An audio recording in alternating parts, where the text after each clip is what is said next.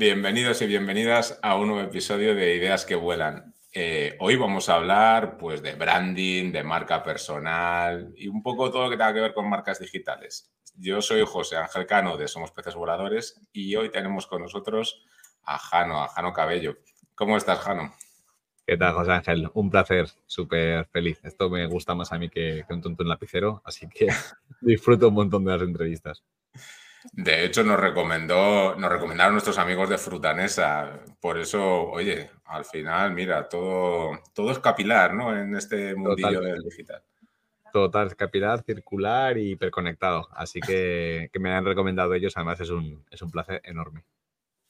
Pues nada, si has oído algún episodio anterior, ya sabes cómo empezamos. Un minutito para contarnos un poco quién eres, a qué te dedicas, lo que te apetezca. Luego vamos a tirar más preguntas, ¿eh? así que... Perfecto, pues mira, eh, hoy me apetece innovar un poco y hace poco estuve leyendo cositas sobre Miguel de Montaigne y él decía que deberíamos empezar a conocer a las personas por sus pasiones y no tanto por aquellas cosas por las que trabajan. Así que como vamos a hablar mucho de trabajo, yo soy un un papá enamorado de, su hijo, es que, se, que se llama Max, que tiene un año y medio, que me tiene loco y que todo lo que hago actualmente, hasta el deporte que practico, las cosas que hago, es eh, para hacerle más feliz de lo que creo que ya es como niño. Me encanta practicar CrossFit, me encanta comer hamburguesas, creo que está relacionado. Practico CrossFit para poder comer más hamburguesas y, la verdad que soy un apasionado de, vivir bien la buena vida y, por ahí está un poco mi, mi destino. Entre tanto, trabajo en el mundo del branding. Y además, o sea, efectivamente Frutanesa nos le diseñaste la marca Frutanesa, ¿no? Y ahora hablamos un poco de, branding. Y, Pero sí, a mí me gustaría empezar un poco por la parte de marca personal, ¿no? Que es algo que pues ahora está como muy de moda y parece que todo el mundo debe tener una marca personal, una marca corporativa, o sea, todo va de marcas, ¿no? Entonces, de todo lo que tú estás viendo ahora, ¿qué cosas están haciendo bien y qué cosas están haciendo mal en esto de las marcas personales?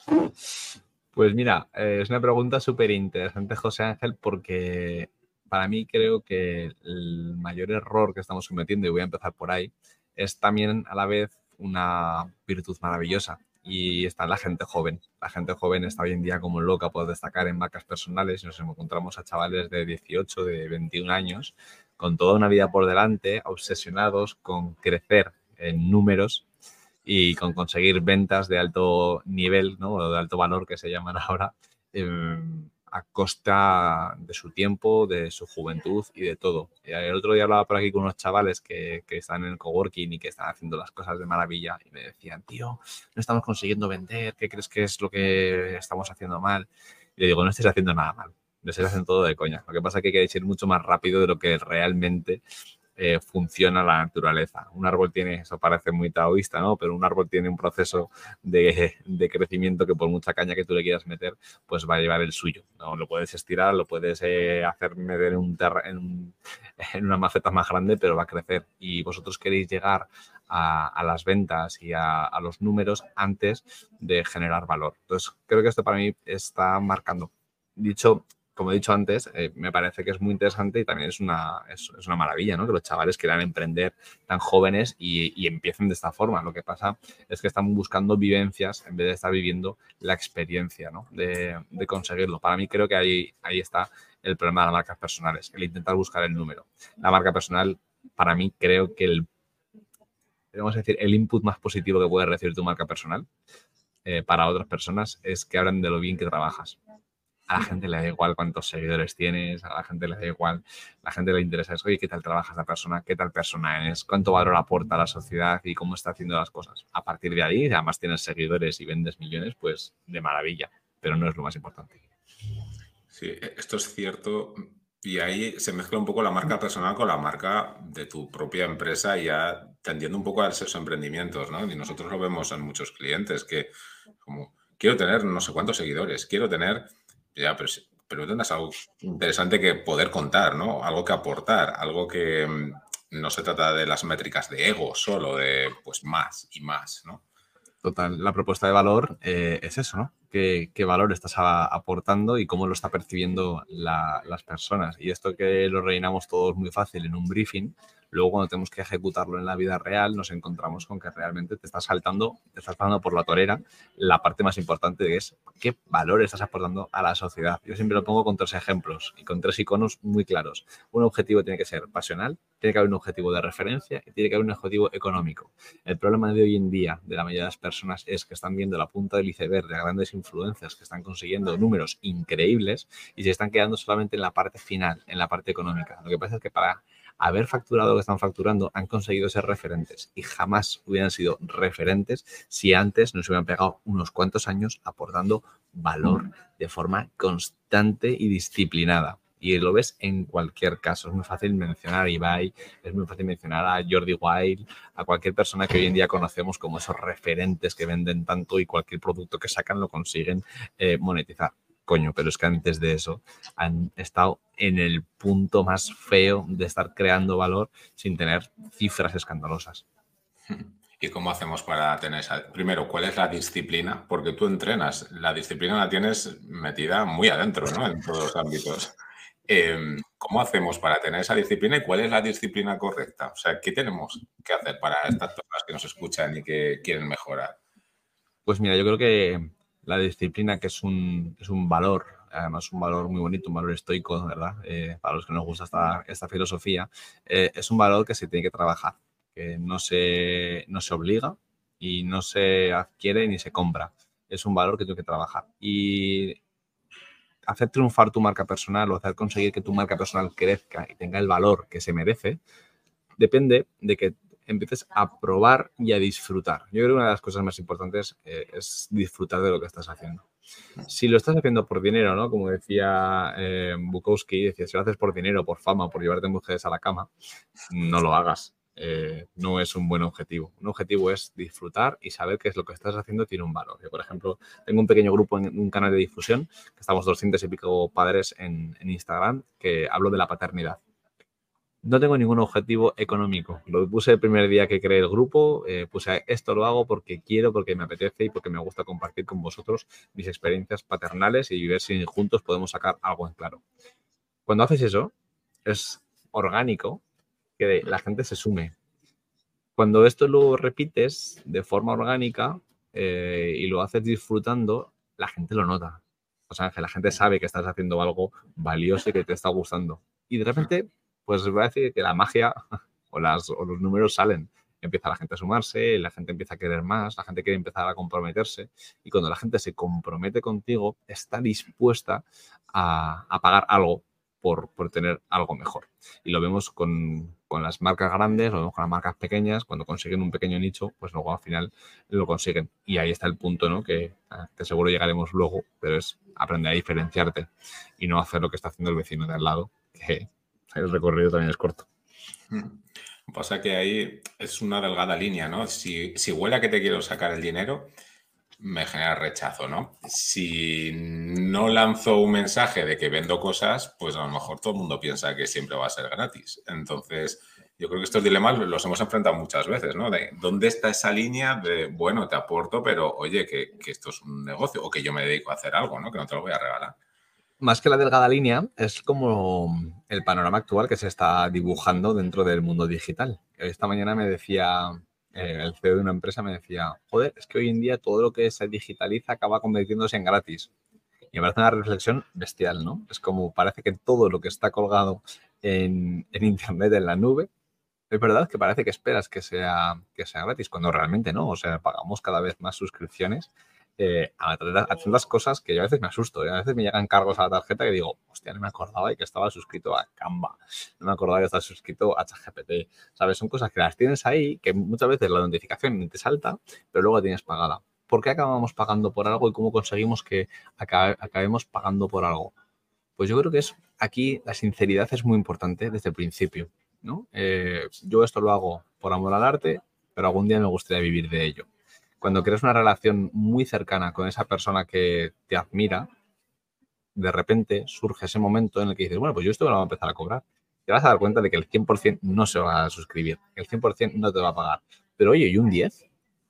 ¿Quién, ¿quién es tu 10%? ¿O quién es tu 5%? Y entonces ahí te das cuenta de la importancia de crear un valor muy importante para un grupo muy grande de, de personas. Puede que lo paguen, puede que no, pero también está ahí el empezar a aprender. Por eso yo siempre le digo a, la gente joven, aprende de marketing. Aprende de marketing. Es que da igual que seas científico, que seas, necesitas aprender de marketing porque va a haber un momento que vas a tener que darle valor a lo que haces. Y, y esa línea, como bien dices, pues hay que desdibujarla para, para que sea muy orgánico, para que llegue, llega un día que digas, oye, yo estoy dispuesto por tener más de esta persona, por tener más de esta empresa y, quiero, y quiero hacerlo porque el valor es muy grande. ChatGPT es un, es un ejemplo, ¿no? Es gratis. Pero ¿cuántos pagamos ya ChatGPT Plus? Porque la propuesta es muy interesante y sabes que tienes un poquito más que, que el resto. Pues cada vez más. Spotify pasa lo mismo o, YouTube. YouTube, por ejemplo, es un caso muy curioso porque hasta los que se, dedican a ello no, no, tienen premium. Yo pago premium, pero estoy dispuesto a, pagar ese premium a cambio de no, tener publicidad porque lo uso como una herramienta de trabajo, ¿no? Entonces yo creo que la propuesta tiene que estar muy bien definida para conseguir pagarlo.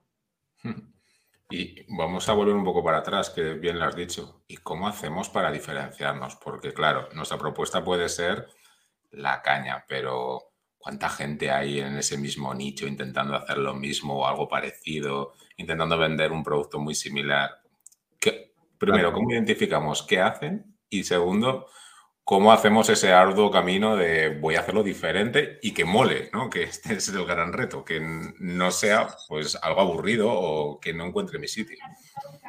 Esa pregunta es que sabía que iba a llegar porque es que además es lo que me encuentro cada día con clientes, con, con amigos, con gente que me dice, tío, quiero hacerme un vicio, ¿no?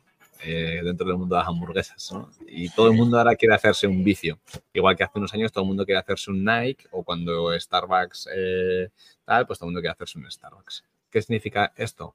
Pues que hoy en día además es mucho más, está mucho más exacerbado porque las redes sociales nos muestran constantemente, de forma muy rápida y constante, un, bueno, un escaparate muy accesible de lo que mola. Entonces, todos queremos eso. Además, como todo va por algoritmo, el algoritmo premia lo que mola y se hace viral. Entonces, todos tenemos al mismo referente. entiendo que esto no es cuestión solamente de lo digital, ¿no? Que cuando eh, los tupés triunfaban en las series de los 80 y los 90, eh, todo el mundo se ponía un tupé. Y, ahora todo el mundo quiere hacerse un vicio, todo el mundo quiere hacerse eh, la última campaña de Nike con Gucci, me lo invento, Adidas con Gucci. Vale, ¿qué pasa aquí? Pues lo primero que yo siempre digo es que tenemos que hacer un ejercicio de honestidad con nosotros mismos, mirarnos al espejo en caso de las marcas personales y tener muy claro, muchas veces el DAFO personal sirve. Parece, un ejercicio como muy básico, ¿no? Pero es que los básicos funcionan. Haz un DAFO, tío. ¿Cuáles son tus debilidades? ¿Qué es lo que tú no, tú no eres gracioso? Pero que a lo mejor sí que es una persona con un carisma y un carácter y una honestidad que a la gente le encanta. Un ejercicio que le hago a muchas personas de marca personal que me, que me piden un poco cómo, cómo, trabajarla, le digo, haz un Google Form en el que preguntes a las personas eh, de tu entorno más cercano, profesional, personal, eh, todo lo que el mundo que se relaciona contigo semanalmente, hazles una pregunta de cuáles son las cinco aptitudes o, fortalezas que, tienen, que te ven. Entonces ahí vas a descubrir cómo te ve la gente. Esa es la forma más eh, honesta de tú mostrarte al resto. No, sirve de nada que si lo que se lleva ahora es comportarte como un Risto Mejide, tú te hagas el Risto Mejide. Porque tú no eres Risto Mejide, porque no vas a saber aguantar esa careta tanto tiempo. En un vídeo de 15 minutos lo puedes conseguir soportar, pero mantener esto durante todos los días en tu marca personal es muy duro. Entonces, para molar, tienes que estar dispuesto a que te odien esto es una cosa que a la gente le cuesta mucho, ¿no? Es que yo quiero molar para todo el mundo. Es que es imposible. O sea, es que no vas, a, no vas a encontrar una marca que sea eh, amorosa para todo el mundo, que todo el mundo la ame, que todo el mundo esté dispuesto a comprarla. Eh, yo, por ejemplo, que estoy muy especializado en ese tipo de marcas, marcas que generan mucho odio, eh, cuando lo trabajo con los CEOs o con, con los equipos de marketing, lo digo. Digo, prepárate para el hate en la empresa que estaba antes, en San Jorge Café del Bueno, que es la empresa que estuve director durante cuatro años. Trabajé en una marca rebelde que generó hate, no te puedes ni imaginar. La enmascaramos en arquetipos de marca de rebeldía, de bufón. Y conseguimos muchísimo amor, pero también conseguimos muchísimo hate. Y de hecho, eh, tuvimos que pasados los años y, pasada esa fase semilla, reconducirle y bajarle un poco la intensidad de la rebeldía para entrar en el negocio del B2B y lo conseguimos. En la marca que estoy ahora, en Fit Generation, pues estamos un poco en las mismas. Somos una marca sabio que queremos tener un estándar de calidad muy alto, pero también somos una marca rebelde que vamos en contra de las malas prácticas dentro del mundo del fitness. Pues pasa exactamente igual, pues nos encontramos con... Trabajar esto eh, es un tema de honestidad y de tener claro que cuando coges esa bandera tienes que ir a por todas. Es como ir a por una guerra, coger la espada y a lo que estás llegando al enemigo decir, ay, no, no, no, que me arrepiento. Te han matado te han matado, no vas a durar ahí nada, ¿no? Entonces, trabajar esta honestidad y, ser claro con cómo eres es mucho más importante que intentar molar a costa del éxito de otros. Los rebeldes se llevan, ¿no? O sea, en general, muchas marcas tocan esta parte para, diferenciarse. Sí, y ¿sabes por qué yo creo? Eh, y esto ya es un ensayo mío personal, eh, aunque se, fundamenta ¿no? con muchos estudios. El, el branding mama siempre de los entornos sociales eh, en los que se mueve. Y actualmente, aunque no, aunque estemos un poco adormilados porque estamos todos con la mirada puesta en nuestro smartphone, la gente está hasta la polla, si se puede decir en este podcast esa palabra. Pero la gente está hasta las narices. Eh, la gente está muy cansada. Y, ese, y esa rebeldía, eh, aunque ya no salgamos a las calles a quemar contenedores y a luchar como en la revolución, pues ahora mismo se ve eh, en que la gente siga marcas que dicen la verdad. Le encanta.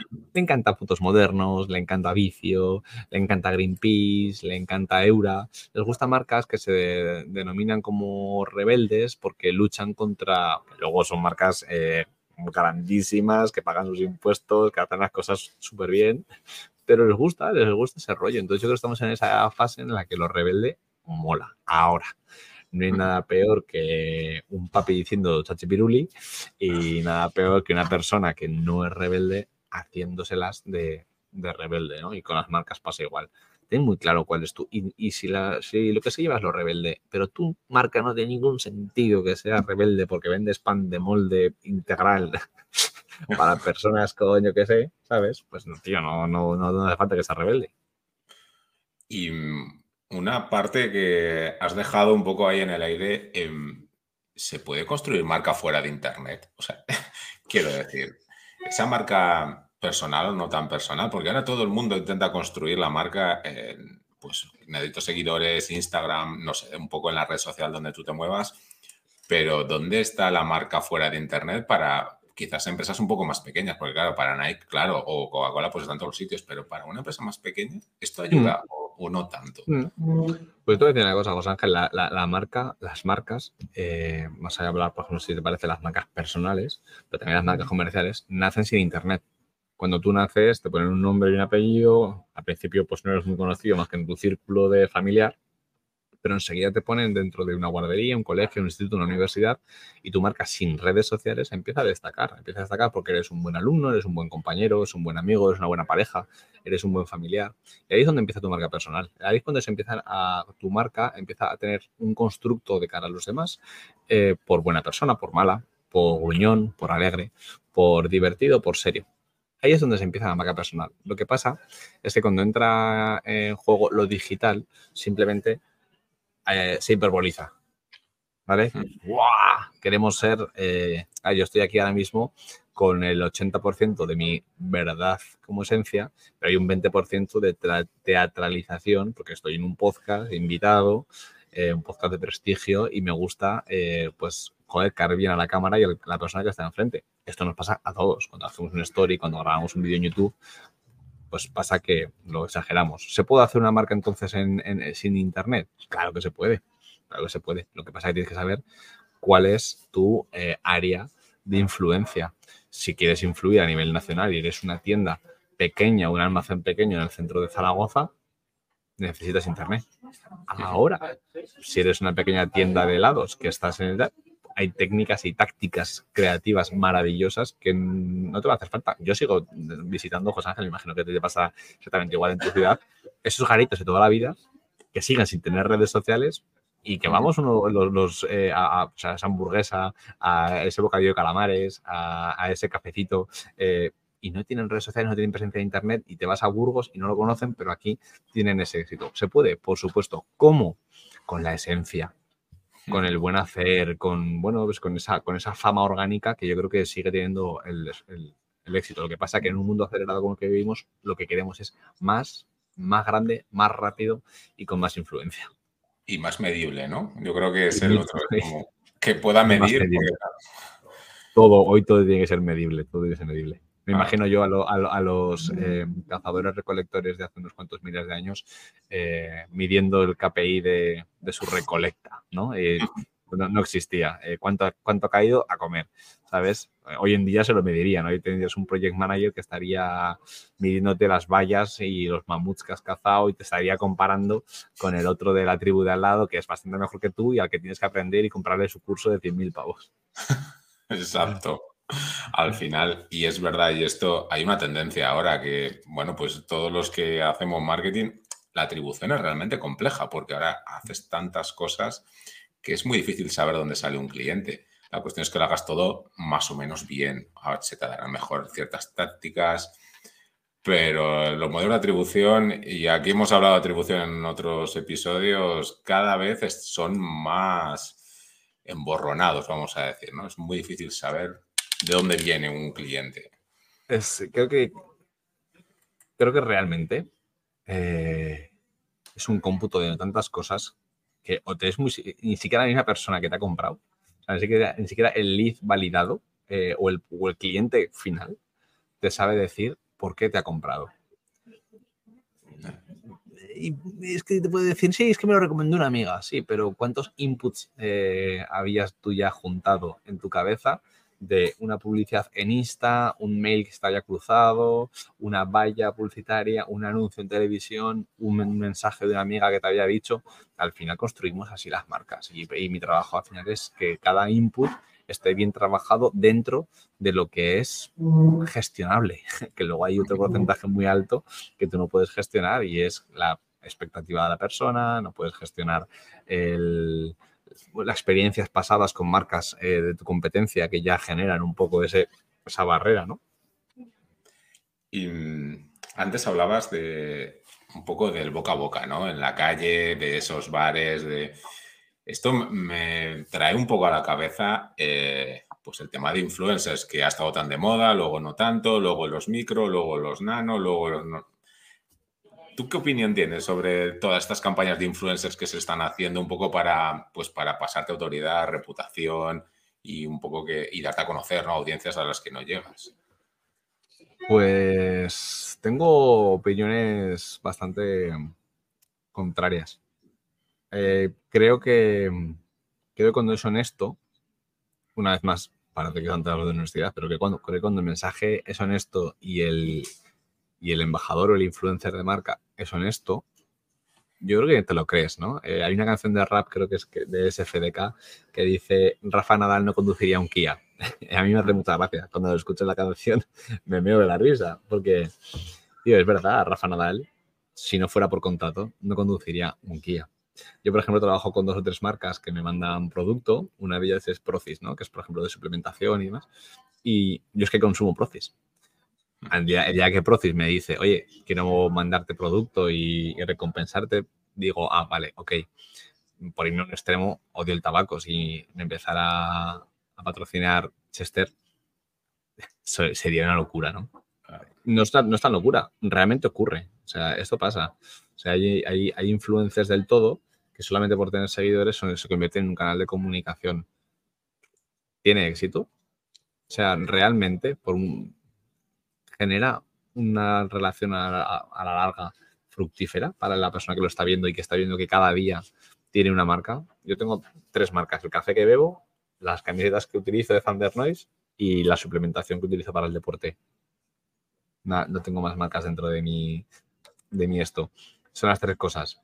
Pueden entrar más, pues a lo mejor me, me van a mandar unas cárnicas, un producto de carnes, pues que como carne lo que no voy a hacer es hablar de producto vegano cuando yo no soy vegano ni utilizo una alimentación vegana, ¿no? Pero en este caso, carne, coño, pues me va, me va, de, me va de maravilla. Entonces creo que cuando hay honestidad, si se hace una buena campaña de búsqueda de influencias, es cojonudo. Igual que te digo que Procis me ha contactado a mí, también veo que Procis contacta a muchas personas que no mueven una pesa en su día a día, con todo el respeto del mundo, ¿eh? Y me parece genial. Y oye, y para esos influencers, pues es beneficioso eh, eh, en términos egoístas para ellos.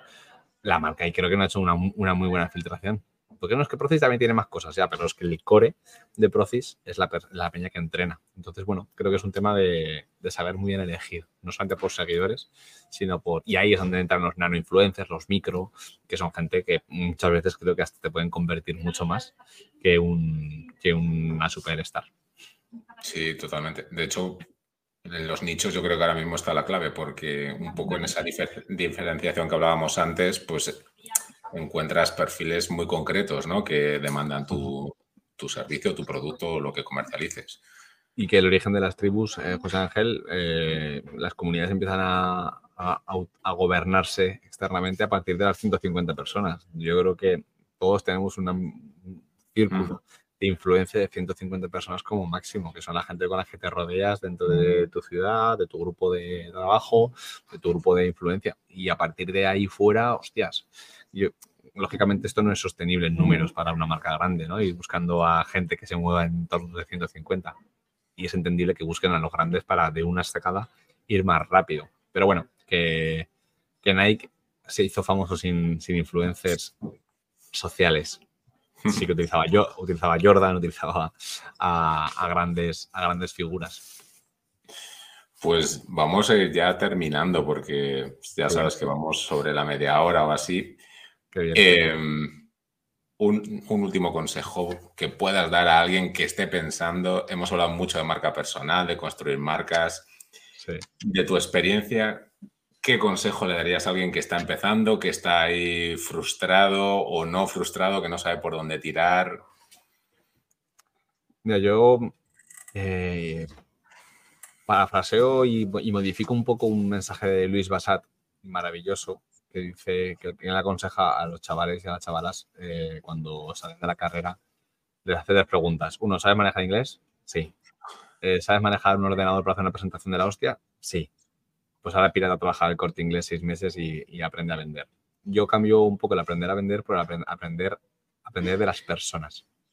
Uno de los problemas de nuestra eh, sociedad hoy en día es chavales jóvenes con una falta de recursos y de habilidades sociales para el cara a cara que es bestial. Por mucho que el mundo sea digital, seguimos viviendo en un plano offline. Entonces creo que mm, cualquier persona que quiera desarrollar su marca personal tiene que saber manejarse muy bien con las personas. Y esto se aprende.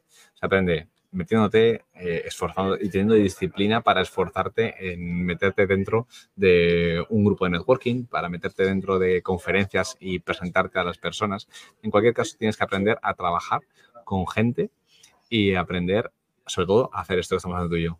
Poner tanto una cámara, ser capaz de hablar, ser capaz de dirigir una conversación, ser capaz de tener tu propio razonamiento y es que esas son herramientas que no te van a enseñar la universidad, que no te van a enseñar tu influencia de turno y que vas a tener que aprender tú para poder moverte en este entorno. A partir de ahí, el resto de cosas son subcontratables.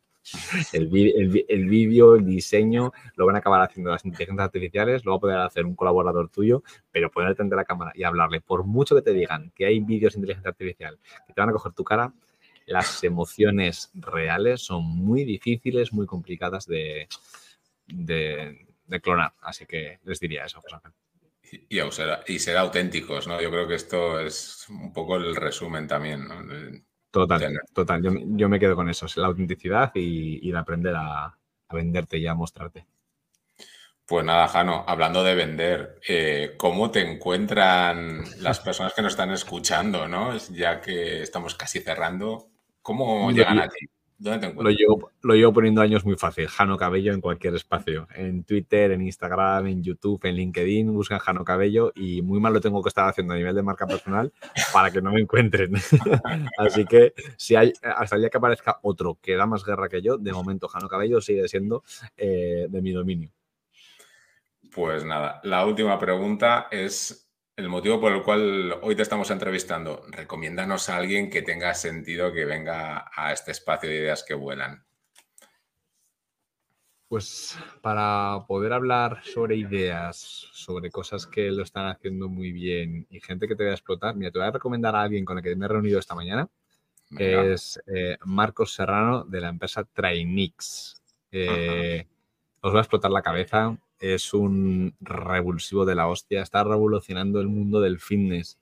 eh, con una aplicación basada en inteligencia artificial y sobre todo con mucho trabajo de campo, preguntando a las personas qué quieren. Creo que os va a hablar muy bien de la experiencia de usuario, os va a hablar muy bien de la inteligencia eh, artificial y os va a hablar de, cosas que yo creo que nos os van a venir de maravilla para, continuar un poco con, este mundo en, constante revolución.